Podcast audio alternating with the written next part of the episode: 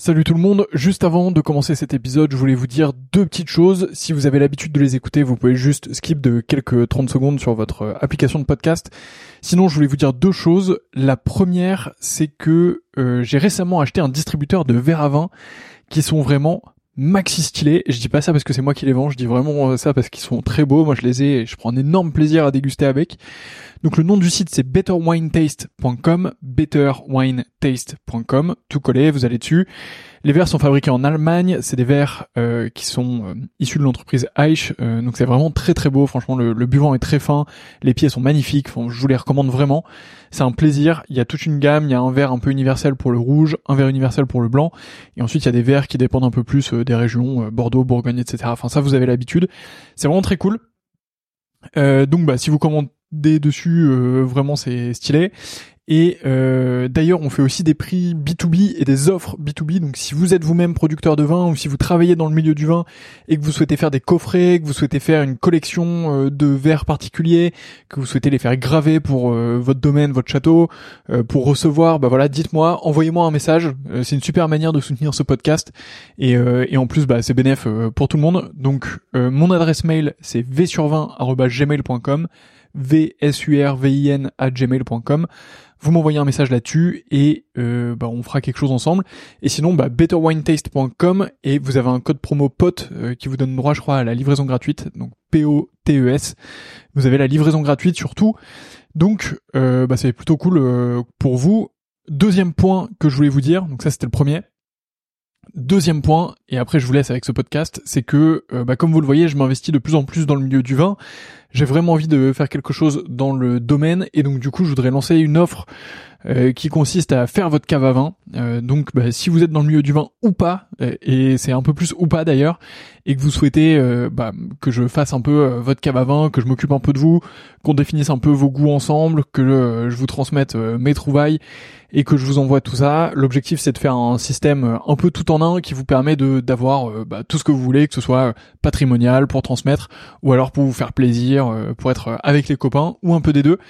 donc voilà, bah pareil, vous m'envoyez un mail v sur 20 gmail.com. Il n'y a pas encore de site web, donc bah désolé, mais mais en tout cas, bah, vous m'envoyez un mail et on pourra travailler ensemble avec grand plaisir. Donc voilà, vous savez tout. La première chose c'est betterwinetaste.com avec le code promo POTE, vous avez la livraison gratuite et vous allez voir des verres vraiment de fou furieux. Euh, et si vous êtes pro, euh, n'hésitez pas à m'envoyer un mail et on voit ça ensemble. Et euh, bah, de l'autre côté, je serais ravi de m'occuper de vos caves à vin, de vous trouver les meilleurs vins possibles pour ce que vous voulez, de vous faire une belle offre sur mesure et tout ça. Donc, bah, envoyez-moi un message et on fait ça ensemble. Voilà, je vous laisse tranquille. Bonne écoute, à bientôt.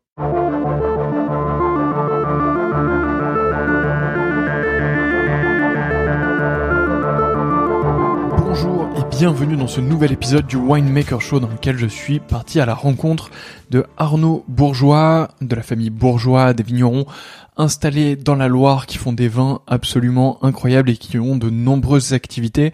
J'ai beaucoup apprécié enregistrer cet épisode et cette discussion avec Arnaud. Je me suis vraiment régalé et ça m'a vraiment donné envie d'aller dans cette région que je connais encore très peu. J'espère que ce sera le cas pour vous aussi. Si c'est le cas, n'oubliez pas de vous abonner à ce podcast, de lui mettre la note de 5 étoiles évidemment et de vous inscrire à la newsletter de 20 sur 20 sur 20-sur20.fr. D'ici là, je vous laisse avec ma discussion avec Arnaud. À bientôt, salut.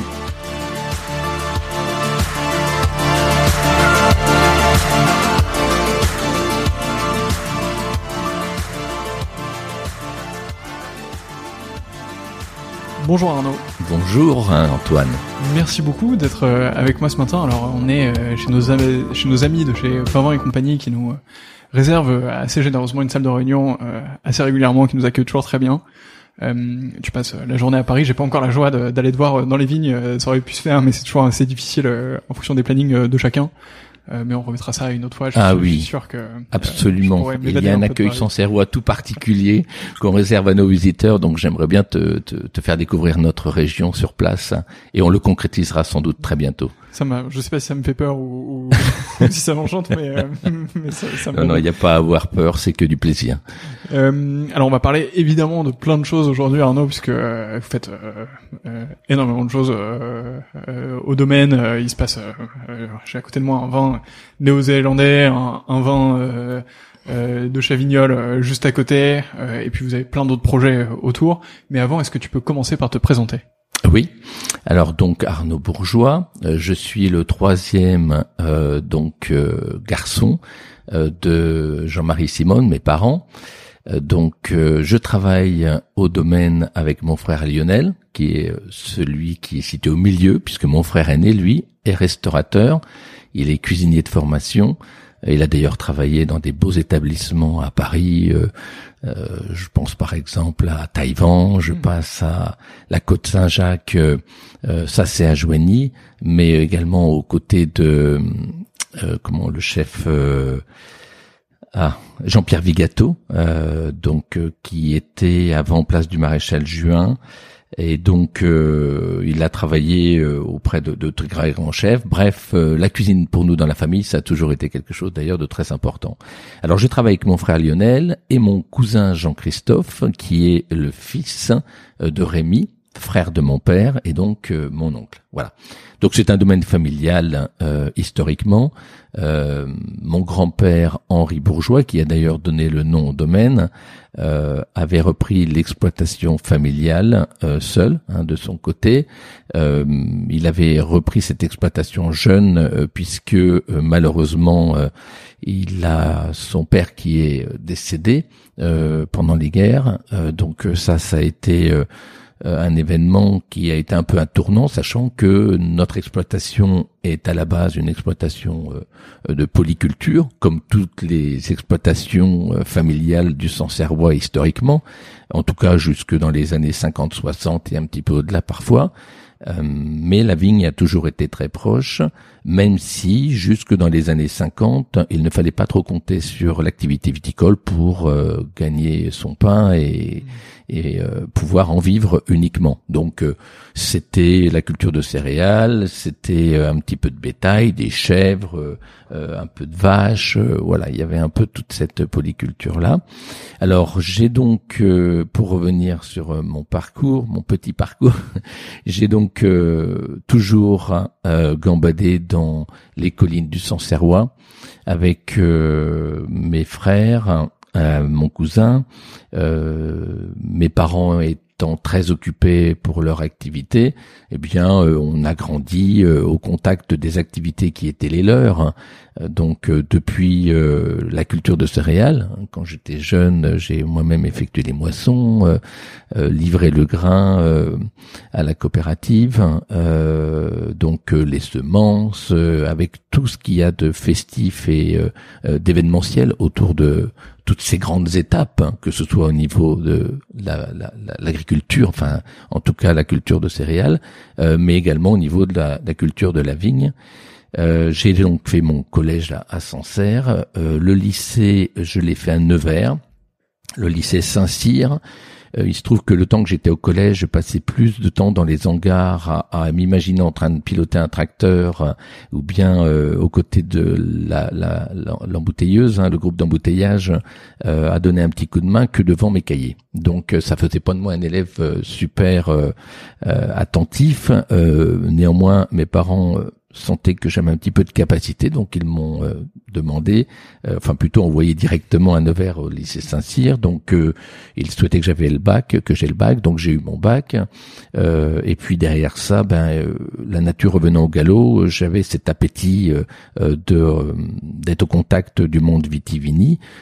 donc je suis allé à Mâcon faire des études de viticulture, œnologie à la suite de quoi, euh, donc pour euh, un peu toucher du doigt le monde du commerce, qui était une intrigue pour moi, euh, je reviendrai sans doute dessus après, mais mon père très rapidement a voyagé tout autour de la planète, nous a rapporté quelques belles images et nous raconté un peu son expérience. Et j'ai compris assez vite que le commerce de notre métier c'était un complément indispensable à la à la production.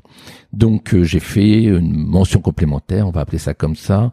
C'était dispensé par la chambre de commerce de Paris et donc c'était à jouer en Josas sur le campus HEC.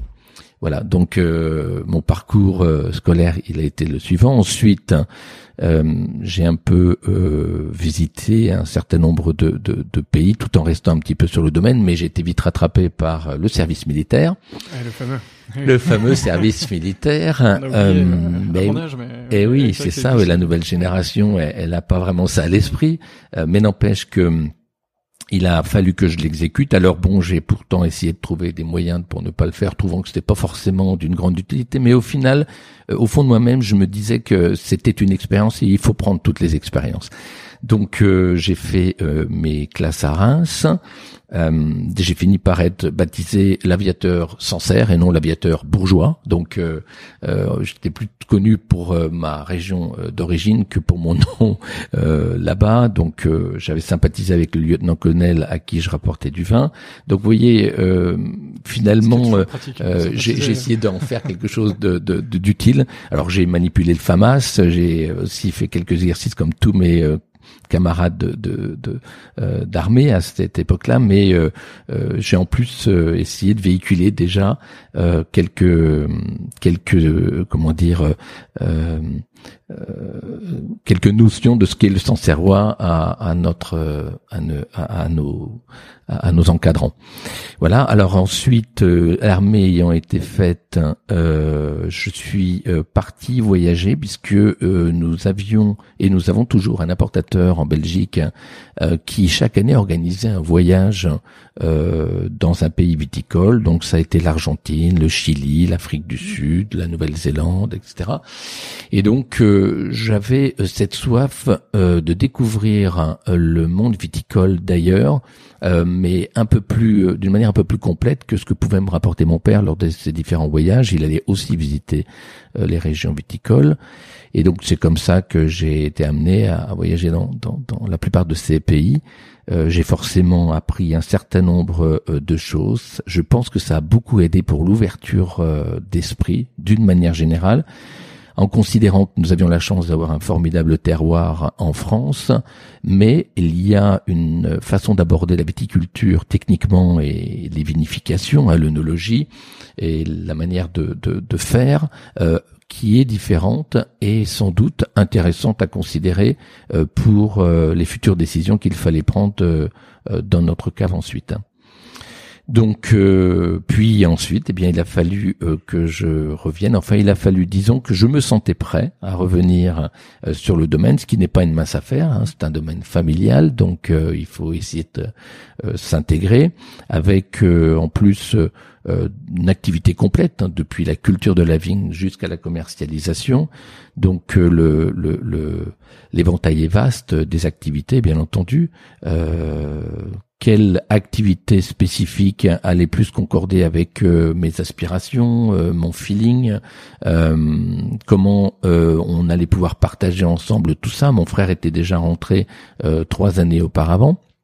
Donc j'attendais de voir, mais c'était pas forcément une fatalité pour moi de rentrer de rentrer à, à, à Chavignol sur l'exploitation familiale. Et puis petit à petit, euh, les choses se sont mises en place. Euh, la chance que j'ai eue, c'est vraiment de pouvoir euh, continuer de faire toutes les activités, puisque ce que j'aurais sans doute regretté, c'est d'être camper à une des activités, comme par exemple être dans le vignoble ou être dans, dans, dans la cave, comme c'est euh, une exploitation euh, de, d'une certaine taille, déjà au moment où je suis rentré, euh, on aurait pu comme ça diviser les rôles, mais non, on a décidé que nous trois, donc notre génération plus nos parents, allaient toucher à tout et apprendre toutes les facettes et commettre toutes les erreurs sur toutes les facettes, ou bien au contraire, commencer à se façonner une expérience sur toutes les facettes. Donc ça, c'était absolument formidable. En plus, euh, beaucoup de chance euh, de notre côté, euh, puisque nos parents respectifs, hein, de mon cousin et, et de moi-même, sont très ouverts, étaient très ouverts.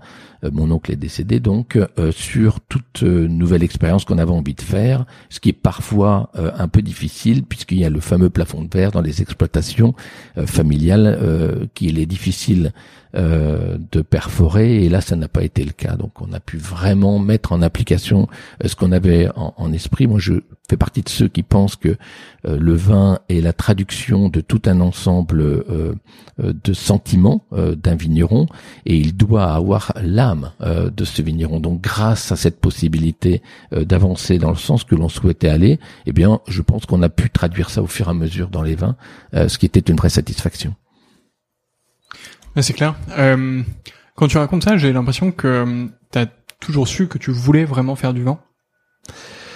J'ai, je pense que euh, le monde euh, agricole, en tout cas, m'a toujours attiré. Alors, pour être honnête, petit garçon, euh, je voulais être dans les travaux publics. J'étais complètement passionné par l'idée de construire quelque chose. Bon, après l'ambiance des engins sur un chantier, ça, ça, ça m'a, ça m'a toujours intéressé. Euh, puis petit à petit, vivant dans ce milieu euh, exceptionnel qui est le nôtre euh, dans le Sancerrois, j'ai découvert la, la, la, beauté et j'ai compris surtout le sens de la nature moi-même, et notamment au travers du temps que j'ai eu la chance de passer avec mon grand-père, qui m'a appris petit à petit d'autres choses et très complémentaires de ce que j'ai appris à l'école. Je ne sais pas si c'était une évidence que je revienne faire du vin euh, à, Chavignol et que j'avais euh, vraiment envie de faire ça au fond de moi-même.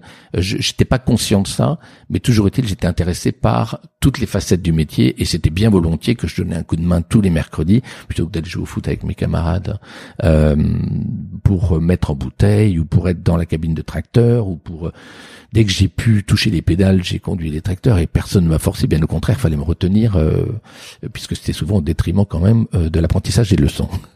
Je pense qu'il y, a quelque chose dans, dans les domaines euh, familiaux justement qui est, je sais plus avec qui on, on discutait de ça, mais qui est qui est la, la prégnance en fait du, du vin. Euh, et t'as jamais été forcé à conduire un tracteur ou, ou à aller dans les vignes. mais en fait, le fait que ce soit là, que ce soit normalement plutôt joyeux ou en tout cas sympathique, impressionnant sûrement pour un petit garçon aussi. Euh, en fait, ça crée quelque chose euh, progressivement en toi. Oui. Et en fait, il y a beaucoup de personnes qui s'éloignent un peu de ça au début de au début de leur carrière et en fait ils reviennent euh, parce que ça leur manque ou parce que c'est enfoui en eux sans doute et, et donc il y a une révélation un peu plus tard. C'est oui je pense que c'est c'est vrai. Alors j'ai pas eu euh, ce sentiment euh, de devoir partir. J'avais envie de partir de visiter le monde de comprendre la mentalité l'approche l'état d'esprit donc des autres viticulteurs dans d'autres pays euh, tout simplement parce que j'ai vite compris grâce à, mon père et, notamment la visite d'importateurs du monde entier qui venaient déjà sur le domaine, euh, le besoin euh, de ne pas rester figé sur notre propre connaissance qui aurait sans doute formé comme un rempart autour de notre ouverture d'esprit. Donc je pense que c'était en moi et j'avais pas envie de perdre trop de temps pour pour faire ça, mais sans savoir exactement pourquoi il justifiait. Et c'est qu'après où, où c'était mmh. une évidence. Après c'était une évidence. comment ont réagi tes parents quand, quand tu leur as dit je veux revenir au domaine alors, euh, plutôt plutôt bien, mais sans le verbaliser, sans le dire vraiment. Hein. Je pense qu'ils attendaient de voir, hein, euh, parce que on reste homme tout assez jeune quand on revient, et donc est-ce que d'une manière durable, euh, on a envie de le faire? Je pense qu'ils attendaient de voir si cette volonté était durable, si cette filière allait nous plaire dans la durée. Donc bien, euh, satisfait, mais encore une fois sans trop le dire et sans trop euh, faire des plans sur la comète. Euh, ça s'est fait vraiment naturellement au fur et à mesure. En réalité, avec leur recul, je pense qu'ils ne voulaient pas qu'il y ait une quelconque pression que je sente un, éventuel besoin parce que le temps passe, parce qu'il fallait qu'il y ait une relève, parce qu'il y avait la possibilité aussi de s'agrandir. on venait de reprendre un autre domaine d'une famille vigneronne euh, dont les frères avaient décidé de se séparer et dont le père avait euh, souhaité que ce soit notre famille qui reprenne ce petit domaine. Donc il y avait du travail, mais il voulait pas que parce qu'il y avait ce nouveau domaine, il fallait qu'on se sente contraint de revenir. Il fallait vraiment qu'on vienne par passion. Et c'est le plus important, euh, clairement. Si si, enfin, si tu veux bien faire les choses, euh, considérant euh, tous les aléas qu'il peut y avoir, on en parlait un tout petit peu avant sur ce qui peut se passer parfois dans, dans la vigne. il vaut mieux, il vaut mieux avoir de la passion. Absolument, c'est indispensable. On sait bien, comme beaucoup d'autres métiers du reste, qui sont très contraignants, et notamment quand la nature est de la partie, il faut faire, il faut être très très modeste. Il faut être euh, capable de prendre de la hauteur pour ne pas prendre tous les événements au premier degré. Euh, voilà, on, a, je pense qu'il faut avoir un amour profond de la nature, un amour profond du métier, de la transformation d'un fruit pour en faire un, produit qui va être partagé, qui va être savouré, euh, qui va offrir de la joie, et puis faire l'abnégation de, de, de, de, soi, parfois d'ailleurs sacrifier un peu sa vie personnelle, pour être très honnête. Clairement. Qu'est-ce que tu as retenu de, de, tes voyages euh, à l'étranger? Qu'il y avait quelques leçons, euh, peut-être des, des do's and, and don't, euh, des, des, choses qui sont super et que tu as eu envie de répliquer, des, choses à l'inverse euh, que, que, dont tu as envie de t'éloigner le, le, plus possible. Est-ce que tu as eu quelles inspirations ça t'a amené? Alors, euh, j'ai eu la possibilité dans des régions viticoles euh, de format plus important que le Sancerrois, qui n'est que de 3000 hectares, euh, d'aller euh, dans des exploitations qui étaient de taille très importante avec euh, une approche dans la gestion plus d'un modèle d'entreprise euh, où euh, les choses sont planifiées, où les choses sont organisées, où euh, on, est un peu à l'anglo-saxonne sur la manière de, de gérer donc une entreprise. Donc ça, le côté positif m'a fait réaliser que une exploitation viticole, au-delà du fait d'avoir le bonheur de cultiver de la vigne, de faire du vin, ben c'est aussi d'entreprise avec la nécessité de s'organiser. Bon, euh, bien sûr euh, tout ce qui va être euh, les ressources en, hommes, hein, la manière dont on va choisir ces hommes pour accompagner les investissements, que ce soit bien planifié. voilà, ça c'est le côté positif. Mais dans ces, ces structures, justement avec une taille déjà assez importante, hein, la place du vin était sans doute un petit peu moindre, c'est-à-dire plus la production industrialisée où on allait chercher à optimiser, euh, à avoir plus de productivité. Donc euh, ça, c'est le versant que je ne connaissais pas, qu'il euh, m'a permis aussi de comprendre que c'était pas forcément ce que je souhaitais faire et, le destin que je souhaitais pour pour la famille bourgeois. et ça, c'est quelque chose qui est d'ailleurs partagé par mes frères et cousins également. Donc ça, c'était assez bien. Et puis, c'est vraiment une approche vitivinicole là cette fois techniquement euh, qui a été assez bonne euh, aussi. Euh, parce qu'est assez complémentaire. On n'a pas les mêmes contraintes dans le Sancerrois qu'on va avoir dans telle vallée, telle ou telle vallée dans, au Chili, ou bien à Mendoza en Argentine, ou bien en Afrique du Sud. Et pour autant, où on va y cultiver du Sauvignon blanc. Donc, ça m'a permis d'avoir une approche à géométrie variable par rapport à ce que eux vivaient de leur côté.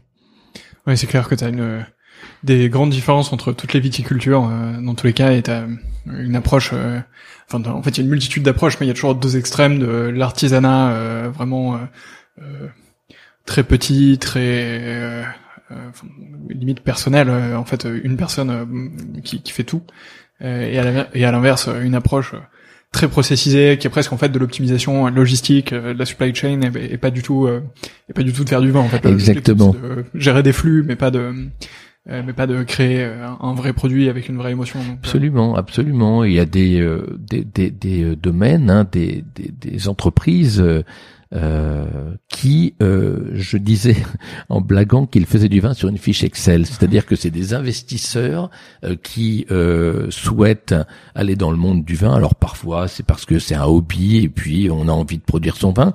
N'empêche que l'approche, elle part surtout du client et elle remonte jusqu'au mmh. produit. Or nous, on est plutôt à essayer d'optimiser un terroir, c'est-à-dire à le faire parler le mieux possible, à lui donner un sens, à à essayer de, euh, de d'apporter toute la complexité, toute la magie de ce terroir, et en essayant de trouver une clientèle qui allait apprécier ce terroir-là. Alors que euh, ce que j'ai pu rencontrer, pas que, hein, mais dans, certains cas, c'est je souhaite produire ce vin-là parce que je sais qu'il y a une cible qui est cette clientèle-là qui attend tel ou tel style de vin. Donc c'est une autre approche.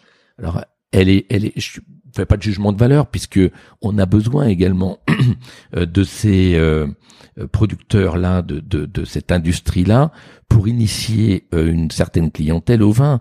Euh, c'est ceux qui ont réussi à faire passer les consommateurs de la bière au vin.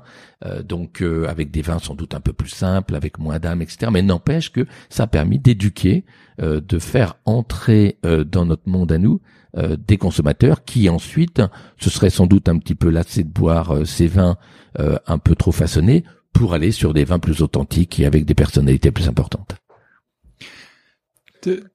Ça fait euh, en fait depuis toujours que tu connais euh, la Loire euh, et depuis plusieurs générations que, que ta, famille la connaît très bien.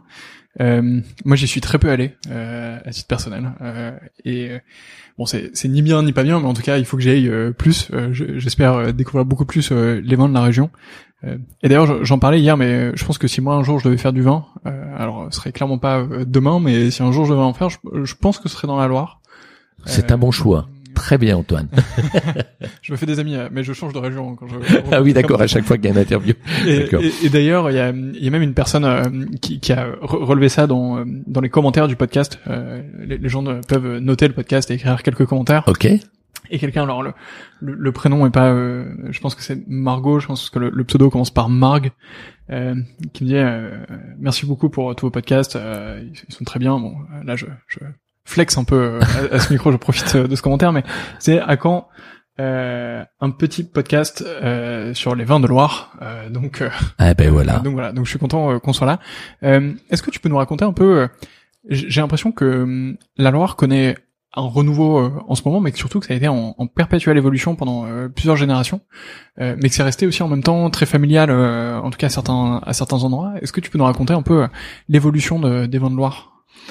Alors c'est exact, Antoine, tu dis quelque chose à mon avis très juste, c'est que la région de la Loire déjà, elle n'est pas si facile que ça à comprendre, on en parlait tout à l'heure tous les deux, euh, elle s'étend euh, depuis les côtes du Forez, euh, donc en amont de la Loire, jusque jusqu'au Muscadet.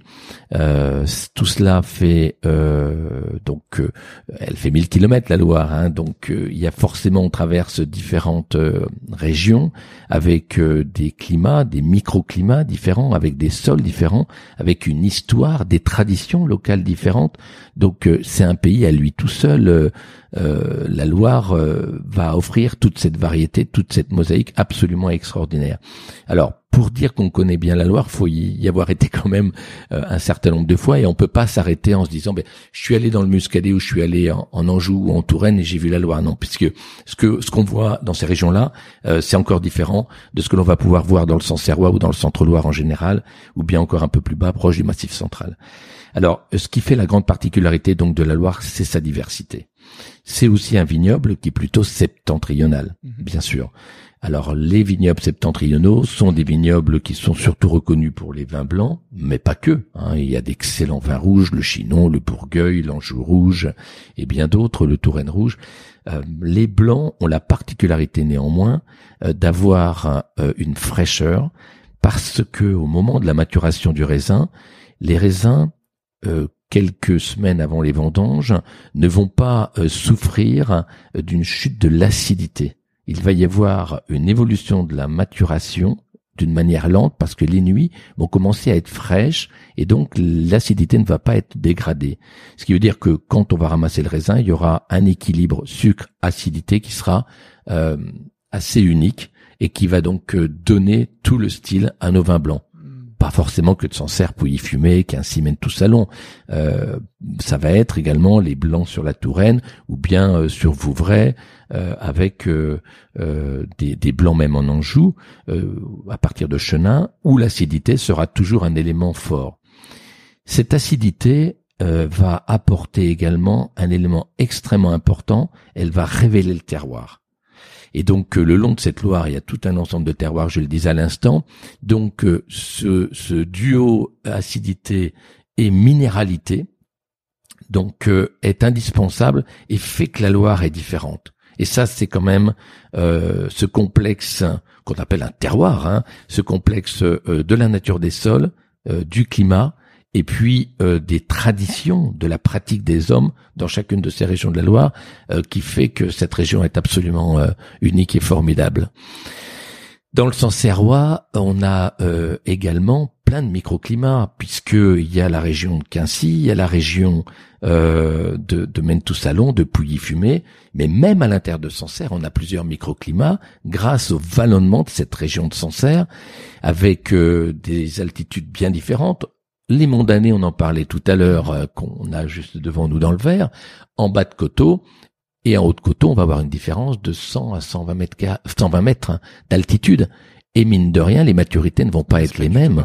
Donc il faut qu'on adapte. Et c'est ça qui euh, fait qu'on va avoir une singularité tout à fait particulière. Et donc ce qui fait la magie, à mon avis, euh, des vins de Loire et de la région de Sancerre en particulier. La, transition euh, est parfaite. Est-ce que tu peux nous parler un, peu, euh, ou même beaucoup, des, des, vins que vous avez euh, et que vous faites et, et, on a deux verres devant nous. Alors on a un des deux qui est qui vient de Nouvelle-Zélande. tu nous tu nous en diras sûrement un peu plus sur toute cette aventure juste après. Euh, et, euh, et l'autre euh, donc qui vient de Chavignol pour le coup qui est le, berceau de la famille et, et sur lequel je suis sûr que tu as, plein d'explications à nous donner mais je suis sûr que tu as aussi plein de plein de vins de gammes différentes etc donc je te laisse nous en dire un peu plus alors absolument ce qui est justement formidable dans cette région de Sancerre et puis Fumé, puisque notre vignoble qui est de 72 hectares. Euh, donc en 66 hectares à Sancerre et 6 hectares à Pouilly-Fumé. Donc euh, il offre, euh, comme je le disais à l'instant, quand même une grande variété de styles en fonction si les vignes sont plantées sur l'est du vignoble de Sancerre où là on va avoir des silex, au centre du vignoble où là c'est plutôt des calcaires qu'on appelle localement des caillottes, ou bien si on est sur l'ouest euh, du vignoble où il y a d'ailleurs le village de Chabignol, où là on va y retrouver des marnes chimérigiennes, hein, donc c'est vraiment les sédiments euh, sous-marins, puisque la mer, il y a 160 millions d'années, on est dans le Jurassique, euh, elle recouvrait toute cette zone et on était sous un climat tropical. Donc les trois terroirs principaux vont déjà euh, marquer le style euh, de chacun des Sancerres. On a en plus, je le disais, euh, des coteaux qui vont avoir des expositions différentes. Donc forcément, si vous êtes exposé soleil levant, soleil couchant ou bien plein sud, on va pas du tout avoir le même style de vin. et nous, on va essayer de capturer un peu tout ça plutôt que de faire ce qui s'est longtemps pratiqué dans le Sancerrois, un assemblage en se disant ben c'est formidable de prendre une partie sur des silex, une partie sur des calcaires, une autre partie sur des terres blanches, donc les argiles calcaires, eh bien on va avoir un peu de tout ça dans notre bouteille et on va avoir un Sancerre qui va être intéressant et complexe. Sans doute, bien que je pense qu'il y ait un peu une neutralisation des effets de terroir quand on assemble, d'une certaine manière et surtout certains millésimes, euh, nous, on est parti plutôt dans l'idée de euh, pouvoir avoir dans une bouteille, de renfermer une authenticité, mm. une provenance et un style. Donc, euh, on a en effet une dizaine de Sancerres différents. Certains proviennent d'une parcelle, certains proviennent de coteaux, où on va assembler une ou deux parcelles, et d'autres c'est l'assemblage mais d'un même terroir euh, qui peuvent euh, d'ailleurs euh, ces, ces, ces, parcelles de ce même terroir peuvent être sur plusieurs villages. Il y en a 14 dans le Sancerrois. Donc comme on a un vignoble qui est assez morcelé, mmh. on a à peu près 130 parcelles réparties sur toute l'appellation, il y a 14 villages, mais on, ce qu'on ne fait surtout pas, c'est un assemblage en croisant les terroirs. Mmh. Alors là, on a devant nous la côte des Mondanés, Antoine, euh, c'est pour nous évidemment euh, un, vin qui est assez iconique. Il euh, est exposé plein sud, il est très accidenté. pour ceux qui connaissent un petit peu le Sancerrois, c'est sans doute le plus pentu des coteaux. Et alors il est couvert de marnes chimérigiennes, c'est-à-dire que on a cette argile calcaire avec des morceaux de fossiles incrustés dans le terroir euh, alors, on n'a pas d'image, mais je suis en train de montrer tout cela. Je, toi, nous on voit bien. Je vais prendre une photo euh, en même temps que je publierai évidemment dans la dans la description du podcast, enfin dans, dans l'article qui l'accompagne. Oui. Donc pour les personnes qui nous écoutent, euh, vous pouvez aller sur le site web et découvrir ça. Exactement. Donc on a des petites des petits fragments de moules et d'huîtres qui ont été concassés, qui sont incrustés dans le sol. Donc euh, c'est euh, la preuve vivante, hein, le témoin de la présence de la mer il y a 160 millions d'années. Donc les monts d'années, c'est ce terroir-là qui a euh, pour avantage d'offrir à la fois une grande finesse, très élégant, en même temps de la puissance grâce à l'exposition plein sud de ce coteau. La maturation des raisins est toujours très bonne, très grande concentration en sucre des raisins euh, provenant de ces parcelles. Et puis, euh, malgré cette puissance et cette richesse, il y a toujours euh, une grande finesse. Alors moi, je l'appelle l'équilibriste en tutu, en oui en tutu, puisque je trouve que faut, on est sur un fil toujours avec une cuvée comme celle-là. Il faut de la maîtrise, et je trouve que ce vin n'en manque pas, même sur des millésimes solaires ou des millésimes un peu plus faibles. C'est toujours dans la maîtrise. Pourquoi en tutu Parce que je trouve qu'il y a une grâce d'une danseuse en tutu qu'on retrouve dans ce vin-là. Super. Eh ben on va on va évidemment le, déguster. En tout cas, c'est ça sent extrêmement bon. Euh, depuis tout à l'heure, j'ai des, effluves euh, qui, m'arrivent et, du coup, j'ai extrêmement envie de le déguster. Euh, alors c'est un vin qui euh, peut être apprécié euh, dans sa jeunesse, mais pas trop jeune non plus. Honnêtement, on laisse le vin sur les lits pendant plusieurs mois après la fermentation, avec l'objectif euh, d'avoir une complexité, puisque le potentiel est là. Il n'y a pas d'urgence pour qu'il soit mis en bouteille. On préfère lui donner le temps qu'il a besoin. Ce sont les dégustations successives durant l'élevage du vin sur les lits fines qui vont nous permettre de déterminer la date où on va effectuer le soutirage et la date où on va mettre en bouteille. Donc euh, en général, c'est plutôt un an après euh, la récolte qu'on va mettre en bouteille ce vin en lui donnant encore derrière une année de bouteille avant qu'il ne soit commercialisé. Mais c'est absolument euh, magnifique. c'est vraiment. tu, tu mentionnais tout à l'heure l'acidité, mais elle est, elle est parfaite. C'est très tendu et en même temps très aromatique. Je me suis, je me suis régalé.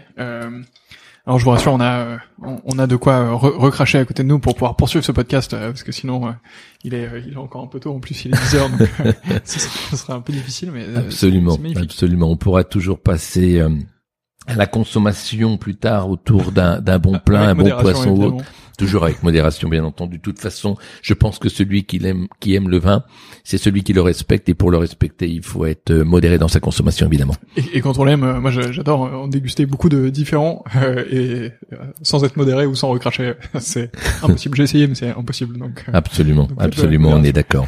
Là, on a bien le vin qui reste longtemps en bouche, même si on continue. Donc cette persistance-là, c'est vraiment la signature. Alors j'ai même un peu un côté euh, presque de la poussière de calcaire sur la langue. Mm. Ça me rappelle un peu quand on écrivait à la craie, quand j'étais gamin en école primaire, euh, sur le tableau noir, et j'en avais sur les doigts. Évidemment, on fait jamais vraiment attention, on met les doigts dans la bouche, etc. Et je retrouve un peu cette texture euh, calcaire comme ça, euh, ou bien quand on mange une huître et puis qu'avec la langue qu'on va râper le fond de la coquille, il y a un peu ce, ce côté-là qui est absolument extraordinaire. D'ailleurs, avec les fruits de mer, c'est un vin qui va à merveille. Mais on est allé bien plus loin avec un frère qui, qui est cuisinier. Euh, on, on, a fait des mariages avec le vin des Mondanais absolument somptueux. On peut aller sur des, des viandes blanches, euh, des sucrés salés. Lorsque le vin est un peu plus âgé, euh, on peut avoir un fromage très affiné, crottin de chamignol bien sûr. Voilà, c'est un peu tout ça qui est formidable avec ce vin-là. Je dis pas qu'il est couteau suisse, mais il reste toujours dans euh, une classe extrêmement euh, unique, malgré les différents accompagnements avec lesquels on va pouvoir le marier. Oui, c'est clair que euh, je te rejoins complètement. Ça, ça me donne euh, très faim euh, aussi de à la fois de t'entendre dire ça, mais aussi de déguster le vin. J'ai, j'ai effectivement envie d'huître euh, et de fruits de mer, donc je vais peut-être m'exécuter juste après. après l'entretien. tu as donc t'as, as aussi ouvert une, une seconde bouteille qui vient de Nouvelle-Zélande, celle-ci. Oui. alors déjà, est-ce que tu peux nous raconter un peu cette aventure avant avant qu'on le déguste? Oui, absolument un Sancerrois, euh, c'est, c'est, alors, euh, c'est pas si étrange que ça de s'exporter en Nouvelle-Zélande, mais c'est quand même pas à côté. Euh, et c'est pas le plus pratique en plus pour y aller. Donc euh, absolument, la distance évidemment est une contrainte, mais les contraintes sont nombreuses en, en toute objectivité pour ce projet-là, pour ce coup de cœur-là. c'est pas un coup de folie, c'est un coup de cœur. Hein, c'est vraiment un coup de cœur. Donc parmi les différents voyages, donc je mentionnais un peu plus tôt, donc on a été amené à visiter la Nouvelle-Zélande et le pays en tant que pays, donc la chaleur des femmes et des, hommes sur place, leur volontarisme, euh, leur amour de leur terre, leur côté euh, paysan au sens noble. Euh, ils sont très attachés à la terre, ce sont des insulaires, il, a fallu qu'ils se construisent eux-mêmes. ils n'attendent pas qu'il y ait des aides de gauche et de droite pour concrétiser des choses. Peut-être l'approche anglo-saxonne aussi euh, qu'on avait déjà pu euh, savourer ici et là. Euh, pour la petite histoire, lors d'un de mes voyages en Afrique du Sud, j'ai rencontré mon épouse qui est sud-africaine, donc cette culture un peu donc anglo-saxonne, puisque malgré tout c'est un pays qui est marqué par le monde anglo-saxon, même si à la base on sait que ce sont les Hollandais qui ont notamment été dans les premiers à cultiver la vigne euh, par l'intermédiaire de Français hein, euh, euh, sur place. Euh, qu'ils avaient envoyé quand l'édit de Nantes euh, était paru et ça avait donc chassé les, les, les protestants, euh, lesquels protestants s'étaient réfugiés un peu partout et donc avaient embarqué dans des expéditions avec les Hollandais. Les Anglais ont été présents et il y a une forte influence bien sûr anglo-saxonne. Et donc cet état d'esprit anglo-saxon, tout ça déjà nous avait assez bien plu, mais au-delà de ça, c'est la beauté du pays la nature à, l'état pur, tel qu'on l'aime. Il n'y a pas d'artifice. Alors elle est rugueuse parfois, euh, mais elle est absolument éblouissante. L'Afrique du Sud va offrir des paysages absolument somptueux avec une variété énorme. Sur la Nouvelle-Zélande, bon, c'est beaucoup plus verdoyant, bien entendu, bien que en Afrique du Sud, il y a un endroit qu'on appelle Little Switzerland. Euh, c'est un petit endroit qui est à côté du Lesotho, euh, qui est une enclave à l'intérieur de l'Afrique du Sud, où là aussi on a de la verdure, mais globalement la Nouvelle-Zélande est très verte, il n'y a pas de zone réellement désertique. Et donc euh, on, a senti qu'il y avait notamment au nord de l'île du Sud, dans la région de Marlborough, la possibilité de pouvoir essayer de créer un Sauvignon qui n'allait pas du tout euh, euh, avoir la prétention ou, euh, l'audace de d'être un, un, Sauvignon ligérien. C'était pas l'objectif. L'objectif, c'était de voir comment est-ce qu'on pourrait encore faire parler le terroir davantage, parce qu'on sentait qu'il y avait le potentiel et au travers de nos dégustations, par rapport à leur approche du Sauvignon blanc, eh bien, notre approche était un peu différente. Eux, par exemple, allaient rechercher euh, ce qu'on appelle euh, un peu le goût végétal euh, en, en vendangeant un peu plus tôt que prévu. Or, nous, ce goût végétal, on le fait plutôt apparaître comme un défaut. Mm. c'est que le raisin n'est pas mûr et donc il faut patienter encore un petit peu. Il faut goûter le raisin dans la vigne jusqu'à ce qu'il soit bien mûr. C'est qu'un exemple. Et puis surtout, ce qu'on a senti rapidement, c'est qu'on était capable d'exécuter ce qui euh, est important pour nous. C'est une culture propre, euh, donc euh, on est en biodynamie, certifié bio.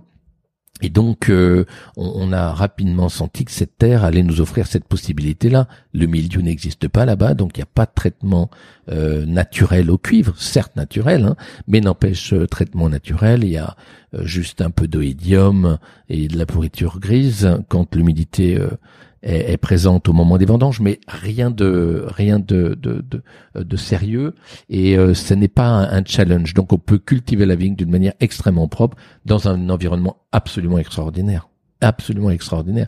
Donc cette vallée est vaste. 24, 25 000 hectares. Elle est plantée aujourd'hui à hauteur de 24 000 hectares. Alors on a choisi un endroit euh, à la base qui n'était pas forcément planté en vigne, mais il nous intéressait pour son microclimat. Et en plus, euh, on a fait des recherches avant d'acheter euh, cet endroit euh, qui était une colline où seuls les moutons étaient là en pâturage. c'était en fait un, endroit où on avait un croisement de deux glaciers, deux anciens glaciers, ce qui nous offrait trois terroirs bien spécifiques. Et donc ces trois terroirs sont séparés par une ligne j'ai le mot en anglais, une fault line, c'est une euh, euh, la fault line, c'est euh, quand il y a un tremblement de terre, Euh, donc c'est une ligne qui démarque euh, l'endroit où euh, les terres pourraient se séparer. Donc la propriété qu'on a achetée, elle est partagée entre euh, ligne de faille. Ça. Voilà, voilà, la, faille, mhm. c'est ça. La faille, donc une des failles en tout cas de Marlborough traverse notre vignoble et donc avec un, des marqueurs très forts des différents terroirs. Et ça, ça nous plaisait beaucoup. D'ailleurs, j'en ai pris avec moi puisque un des terroirs tout droit venu de, de Nouvelle-Zélande, tout droit venu de Nouvelle-Zélande, un des terroirs euh, qui est composé de galets roulés. Alors j'ai pris des plus petits, mais normalement ils sont beaucoup plus euh, gros que ça. Euh, ce sont des galets qui étaient dans l'ancienne rivière qu'on appelle la Wairo River, laquelle rivière s'est déplacée comme d'ailleurs le Rhône à Châteauneuf-du-Pape, au cours du temps s'est déplacé et le lit euh, ne court plus euh, à l'endroit où il a couru. Et donc là, nous avons planté la vigne à l'endroit où le lit de rivière courait à l'époque. Donc euh, extrêmement riche en galets roulés, qui va nous offrir d'ailleurs une minéralité assez exceptionnelle que je ne comparerai pas à la minéralité qu'on va avoir sur le Sancerrois ou à Pouilly-Fumé ou à Quincy ou autre. C'est une autre minéralité, mais c'est beaucoup plus minéral que le reste euh, des autres terroirs qu'on va avoir dans la vallée de Marlborough. Et c'est d'ailleurs le vin Clos Henri qui est dans notre deuxième verre, euh, qui donc euh, est issu de ce type de terroir qu'on appelle Greywaki. Alors, pas facile à cultiver, évidemment, quand on travaille en bio, on travaille les sols. Et quand vous avez un sol qui est jonché de cailloux, euh, vous n'avez qu'à demander au producteur de Châteauneuf-du-Pape la difficulté de travailler les sols à Châteauneuf-du-Pape. Bien là, on rencontre cette difficulté-là, mais euh, ça en vaut la peine.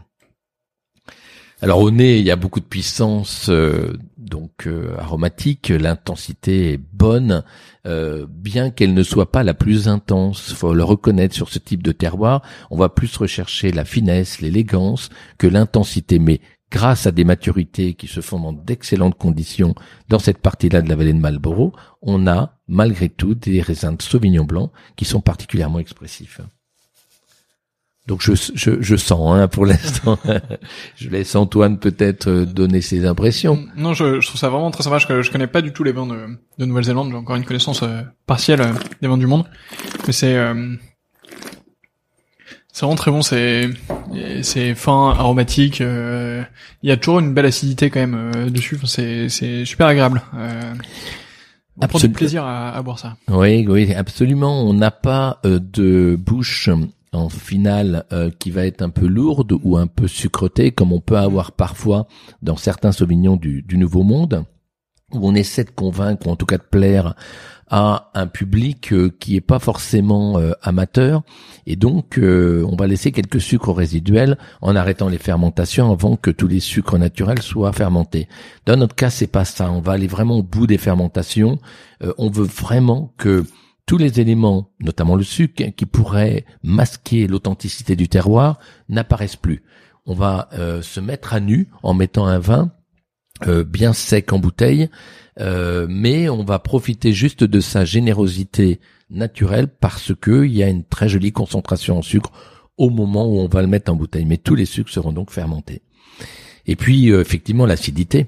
Alors on a la chance euh, dans la partie de Marlborough que l'on a choisi pour planter notre vignoble, puisque c'est une plantation nouvelle, on n'a pas repris de vigne, puisqu'on a décidé d'être en haute densité, beaucoup de pieds de vigne par hectare pour avoir des petits rendements, eh bien, euh, il y a euh, une acidité à cet endroit-là euh, naturelle qui est exceptionnelle, puisque on va avoir des nuits très fraîches euh, pendant quatre à six semaines qui vont précéder la vendange. Et ces nuits fraîches vont nous permettre, comme à Sancerre, d'éviter que l'acidité dans le raisin ne se dégrade et donc euh, que euh, ensuite le vin manque de peps, hein, si je puis dire, manque de fraîcheur, manque de tonicité.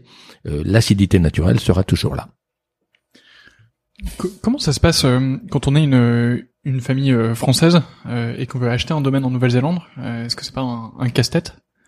Alors non, ce n'est pas un casse-tête. Alors ce n'est pas une grande simplicité. Déjà, tu le disais tout à l'heure, Antoine, le voyage, on le sait, il faut 24 heures plus ou moins pour aller exactement porte à porte d'avion, hein, donc à douzaine d'heures pour aller à Hong Kong, puis de Hong Kong, on peut passer par Hong Kong, mais on peut passer par aussi l'Australie si on le souhaite. Mais de Hong Kong, on va euh, à Auckland et de Auckland, on prend un autre vol pour aller jusqu'à euh, Marlborough, qui est au nord de l'île du Sud, alors qu'Auckland, c'est au nord de l'île du Nord. Donc euh, ça nécessite une organisation un peu particulière, sachant qu'il y a entre 10 et 12 heures de décalage horaire avec nous, la France. Euh, c'est euh, euh, beaucoup de, sacrifices, j'ai envie de dire, puisque on, est parfois, au début en tout cas, on était parfois amené à faire deux journées dans une, le temps de la construction, mais c'est surtout cette ouverture que ça nous a apporté, cette richesse, la rencontre avec les autochtones qui nous ont accueillis les bras ouverts. Alors évidemment, si on était arrivé là en disant, ben, vous allez voir ce que vous allez voir, euh, vous avez planté de la vigne, mais nous on fait de la vigne depuis l'Antiquité, euh, etc. Non, on est euh, plutôt parti dans l'idée de l'échange. Et c'est comme ça qu'on conçoit d'ailleurs notre métier. Je pense que personne n'a raison, ou tout le monde a raison, mais personne détient la vérité. Il y a plusieurs vérités. Et ils en avaient une partie de la vérité, connaissant aussi leur région, les contraintes, le vent, la pluie, enfin tout ce que l'on peut vivre là-bas, des sols qui sont très drainants, enfin tout ce qu'on ne connaît pas vraiment à Sancerre. Donc on a beaucoup partagé, on leur a expliqué quel était notre projet, pourquoi on pratiquait comme ça. Au début, quand ils nous ont vu planter en haute densité, euh, ils n'ont pas compris, ils se sont dit mais ils sont fous, ils se font trois quatre fois plus de travail, alors que nous on, on fait euh, euh, sur une densité différente. Et ensuite ils ont compris le style de vin que l'on souhaitait créer également, eh bien, ça a inspiré un certain nombre pour plutôt suivre le style que l'on a décidé de faire là-bas. Donc, euh, il y a un véritable échange et euh, euh, Claude Henri maintenant est euh, parfaitement intégré. Nos, notre équipe là-bas est parfaitement intégrée, notre famille parfaitement intégrée sur place. on fait partie de ce de cette famille vigneronne néo-zélandaise, je pense. Qui, qui a eu l'idée de s'installer là-bas? C'est une idée collégiale. Euh, celui évidemment qui euh, était un peu plus à même de pouvoir prendre la décision, euh, sans doute c'était mon père à l'époque, hein, avec mon oncle, puisque le métier de vigneron, en fait, au-delà des études et de l'expérience qu'on peut avoir, je pense que on devient de, de, on devient meilleur, on est de plus en plus apte à prendre les bonnes décisions avec l'expérience, avec le temps. Euh, et donc pour une décision comme celle-là, euh, en tout cas, on avait complètement euh, la caution de ceux qui avaient l'expérience, mon oncle et mon père. mais peut-être le grain de folie de la jeunesse, puisqu'il y a 20 ans maintenant, donc il y a 20 ans j'avais 30 ans, 31 ans, 32 ans, euh, mon, cousin et mon frère un tout petit peu plus âgés que moi, donc on, avait encore euh, ce grain de folie de dire mais la distance c'est pas une contrainte, faut pas qu'on se mette cette barrière là. On a envie euh, de d'avoir euh, une expérience nouvelle. Puis il faut dire que ce n'est plus comme le domaine à, à Sancerre où on reprenait une exploitation euh, qui existait, certes que l'on a développé à notre manière, on a orienté au niveau des vinifications à notre manière, où on a créé des cuvées à notre manière, mais on ne partait pas d'une page blanche à Sancerre, alors qu'en Nouvelle-Zélande, c'était une expérience euh, ben, comme on démarre une start-up. Euh, donc c'est aussi une jolie aventure pour cette pour cette raison-là, puisque ça nous a amené à réfléchir sur des problèmes qu'on n'avait pas forcément eu à réfléchir avant, euh, et on se sentait euh, mûr pour ça, mais aussi encadré hein, par euh, la génération précédente. Est-ce que le le succès que ça peut connaître et justement le fait d'avoir dépassé toutes ces difficultés, est-ce que ça vous donne pas envie de réitérer l'expérience ailleurs? J'ai tendance à penser que c'est difficile de tomber amoureux plusieurs fois. Alors, Néanmoins, la question est pertinente parce que la Nouvelle-Zélande, elle était un peu en concurrence à l'époque avec d'autres régions viticoles comme l'Autriche, hein, notamment, ou le nord de l'Italie, euh, où on avait aussi envisagé éventuellement euh, d'aller y planter des, des, sauvignons, puisque vous l'avez compris, le style des vins qu'on recherche, c'est des, vins qui vont avoir à la fois euh, de la générosité aromatique, mais de la tension, de la minéralité, de l'élégance. Ces deux régions, nord de l'Italie, le Tyrol en Autriche, allaient pouvoir nous offrir également ces possibilités-là. Euh, ensuite, euh, j'ai aussi tendance à penser que euh, c'est difficile de bien faire les choses quand on a trop de choses à faire. néanmoins, je suis aussi dans cette idée que quelqu'un qui est soucieux du détail, euh, mais jusqu'au plus haut point, ce qui est le cas de notre famille. Hein. On nous appelle les éternels insatisfaits parce que c'est jamais euh, suffisamment terminé euh, chaque tâche dans tous les mmh. détails, depuis la culture de la vigne en passant par les vinifications. On va au plus loin, au plus précis, au plus détaillé. Bon. Et donc, c'est difficile d'être à plusieurs endroits euh, si euh, c'est le cas, et, donc si on veut rentrer dans les détails. Mais bien que je considère qu'un chef euh, qui a un restaurant 3 étoiles Michelin, s'il est capable de faire bien à manger pour 25 personnes ou 30 personnes, il est capable de faire très bien à manger pour 400 personnes également. Mais néanmoins, c'est un petit peu la limite. Donc, il y a une génération montante qui existe. Voyons un peu ce qu'elle nous apporte, quelle terre euh, de quelle terre elle va tomber amoureuse et on, verra ensuite. Euh, et si une décision comme ça est prise par la génération future, eh bien on verra. Euh, on sera là pour les encadrer, ça c'est sûr, et les aider s'ils le souhaitent. mais pour ce qui est de la note, je pense que il n'y a pas de projet pour l'instant qui vont dans ce sens-là. Alors justement, parlons de cette nouvelle génération. Euh, comment ça s'est passé euh, avec les enfants euh, jusqu'à présent? Ils ont quel âge Qu'est-ce qu'ils font? Est-ce qu'ils sont en train d'arriver au domaine ou est-ce que c'est encore un tout petit peu tôt? Alors, les plus vieux sont encore un peu jeunes. donc, euh, ils apprécient le vin déjà. Oui, ils apprécient le vin, bien sûr. Euh, donc, mon cousin euh, a donc un, un, fils et une fille, enfin dans l'ordre une fille et un fils. Euh, le fils particulièrement fait des études d'œnologie, euh, viticulture. donc, il a un apprentissage à faire. Il le souhaite et il a raison, je pense voyager un peu euh, dans le monde entier, euh, voilà, avoir sa propre expérience, son propre vécu. Euh, du côté de mon frère, c'est un peu plus en réflexion. donc, il a trois enfants, et donc en ce qui me concerne, j'ai deux garçons, un qui fait des études donc d'agriculture en général, d'ingénieur, donc où après il y aura une orientation, une spécialité à choisir, et donc on verra dans dans quelle orientation il, euh, il, il, souhaite faire sa spécialité, mais néanmoins, euh, elle existe, il y a un potentiel. J'ai un deuxième fils qui est un peu jeune pour pouvoir euh, décider. Il est en cinquième, mmh. euh, mais on, on a euh, toute une génération qui, euh, je pense, a grandi à nos côtés comme nous on a grandi aux côtés de nos parents. personne n'est forcé de, de, revenir au domaine, mais il y a quand même, malgré tout, une imprégnation qui est là.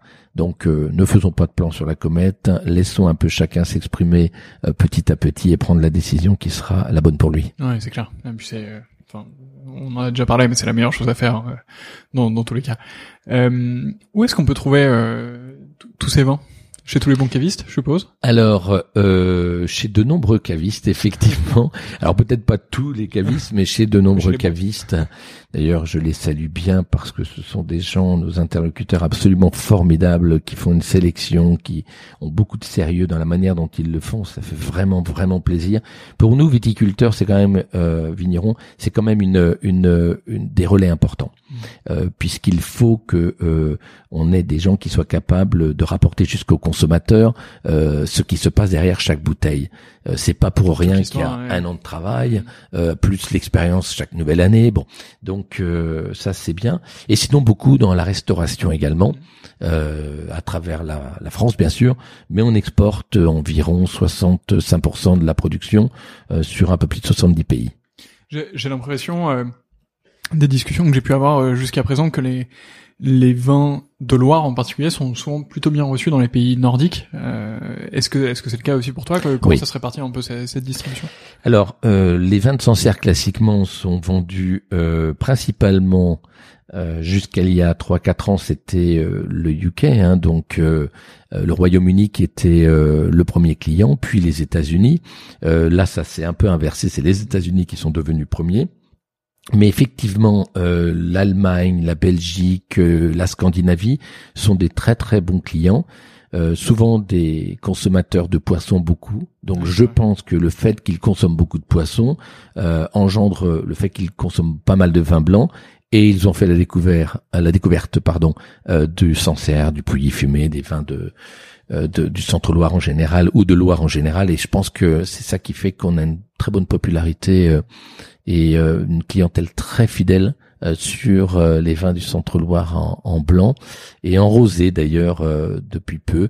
Donc pour nous, c'est un peu comme tous mes collègues, ce, cette répartition-là de pays avec les États-Unis en premier lieu, mais ensuite le Royaume-Uni également. On vend beaucoup à la restauration là-bas, même si en général il y a une distribution qui est faite dans des grandes surfaces. Nous, on n'a pas tellement ce créneau de distribution là, ce canal, mais plutôt euh, la restauration est sur l'ensemble des pays d'Europe avec une grande part en Scandinavie effectivement et au Canada aussi d'ailleurs. oui, Super, entendu. Euh, bah écoutez, je vous, je vous invite euh, toutes et tous, toutes les personnes qui nous écoutent, à, à découvrir tes vins qui sont. nous, on en a découvert deux ce matin, mais qui sont très sympathiques à venir te voir aussi. Euh, Exactement. Vous avez les à volontiers. Il y, a un, il y, a un, restaurant, il y, a, tout ce qu'il faut. Il y a un hôtel même, il me semble, une, une chambre. Absolument. Donc l'hôtel, le restaurant de mon frère. Hein, donc euh, bon, on est vraiment en partenariat puisque depuis toujours on fait de l'œnotourisme. Maintenant on y met un mot. Ça me fait d'ailleurs très plaisir. Mais l'accueil au domaine, c'est quelque chose à quoi on a donné beaucoup d'importance euh, depuis des années et des années. On a toujours été ouvert 7 jours sur 7 quasiment, à part le jour de Saint-Vincent qui est une fête quand même très importante où là les portes de cave sont fermées, le premier de l'an bien entendu et le jour de Noël, mais tous les autres jours on est ouvert historiquement. Vous voyez un peu les sacrifices d'ailleurs des, des parents, euh, mhm. euh, des grands-parents, puisque c'est un peu historique. Donc le notourisme on en a toujours un peu fait.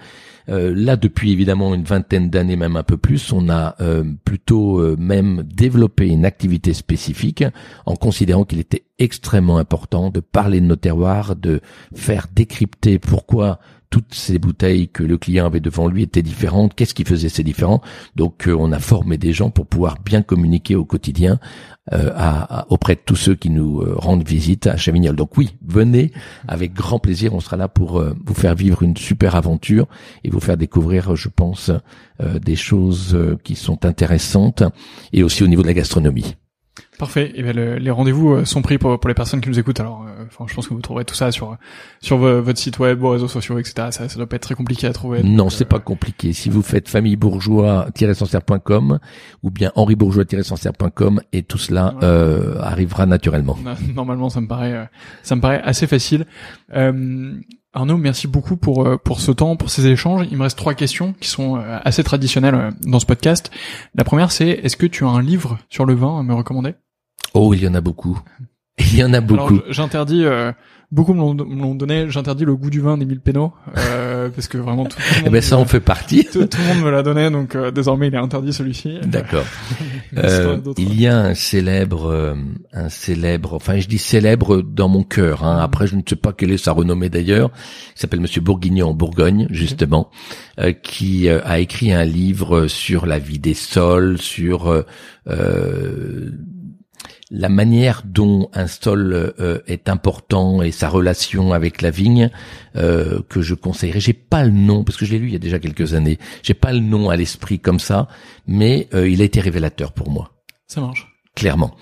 Eh ben, compte sur moi pour pour retrouver ça. Pour les personnes qui nous écoutent, le lien vers ce livre sera évidemment dans la description du podcast, dans l'article. Donc, euh, n'aurait aucun mal à, à, vous le procurer. Merci beaucoup Antoine. Oui.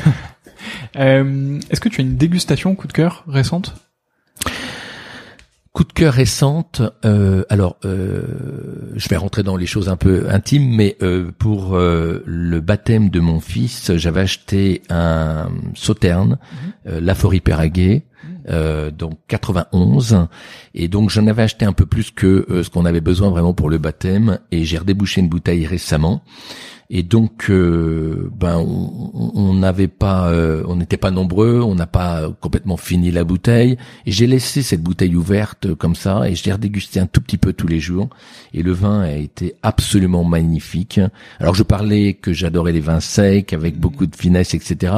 La Forêt Péraguet euh, de Sauterne, c'est évidemment pas un vin sec par définition, mais j'ai trouvé que cette bouteille était, enfin, ça m'a euh, fait euh, euh, encore plus comprendre, même si je le savais déjà d'avance, le potentiel qu'un vin pouvait avoir et ce qu'il était capable de nous dire, même une fois débouché, et, et, la manière dont il est capable d'évoluer. Et pourtant un vin qui a quand même quelques années maintenant. Ouais, c'est clair. C'est le, tous les vins de Sauterne sont des vins qui sont un peu sous-côté en ce moment, ou en tout cas euh, moins dégusté, moins apprécié, peut-être moins connu, euh, ou de moins en moins connu de, des nouveaux consommateurs.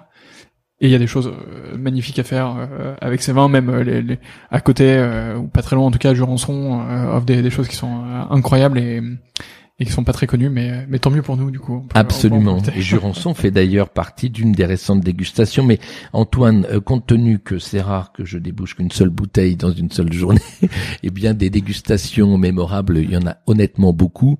Euh, mais bon, il a fallu en donner un et j'ai trouvé que le, le, vin, la manière dont euh, il avait euh, extrêmement bien évolué depuis son ouverture jusqu'à la dernière goutte hein, euh, m'a m'a vraiment euh, euh, étonné, m'a vraiment euh, euh emballé sur ce potentiel. J'ai été vraiment très surpris. Mm. Magnifique. ma dernière question, qui est la prochaine personne que je devrais interviewer dans ce podcast? Oh mon Dieu, je vais faire des. Euh, là, je vais attirer la foudre. euh, qui euh, interviewer en tant que vigneron? Alors pas que. J'ai reçu, euh, j'ai reçu des personnes euh, d'horizons vraiment variés. Euh, il y a eu un banquier, il y a eu des dirigeants de, de start-up, Wine par exemple, Angélique de Langsin qui fait partie des premiers épisodes. Il y a eu enfin, il y a des journalistes, euh, il y a vraiment eu euh, tous les. J'essaye de, de, rencontrer tous les métiers du vin euh, pour ne pas justement rester que sur les vignerons. évidemment, c'est ultra important puisque c'est aussi là que se situe le, le produit, mais, mais c'est vraiment ouvert. C'est une question qui est très difficile et pour être très honnête, je m'attendais pas vraiment à cette question-là. Donc, euh, de euh, donner un nom comme ça spontanément, euh, sans doute que, évidemment, cette personne, elle serait importante à mes yeux, mais elle ne serait pas seule à être importante. J'ai le droit à quelques secondes de réflexion. Bien sûr, il n'y a aucun problème. Très bien. Et si tu en as plusieurs, tu me donneras les autres en off, en off et je, les contacterai quand même. D'accord, très bien, très bien. Euh...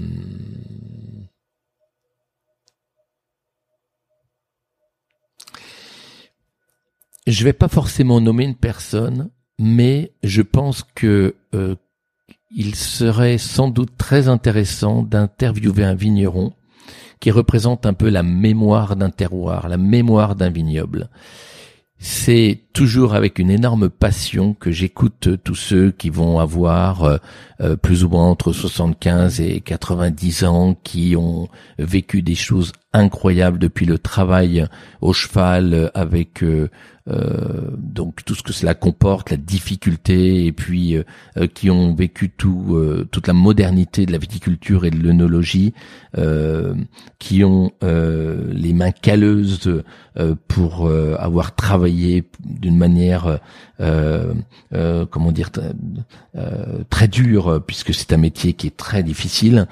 Alors, j'aurais pas forcément un nom spécifique à donner, mais ce serait plutôt cette catégorie-là euh, ce qui me fait dire ça, c'est le contact que j'ai eu euh, auprès de mon grand-père qui m'a appris tellement de choses aux côtés de ce que j'ai appris euh, à l'école. donc lui, c'était beaucoup plus de l'apprentissage pratique.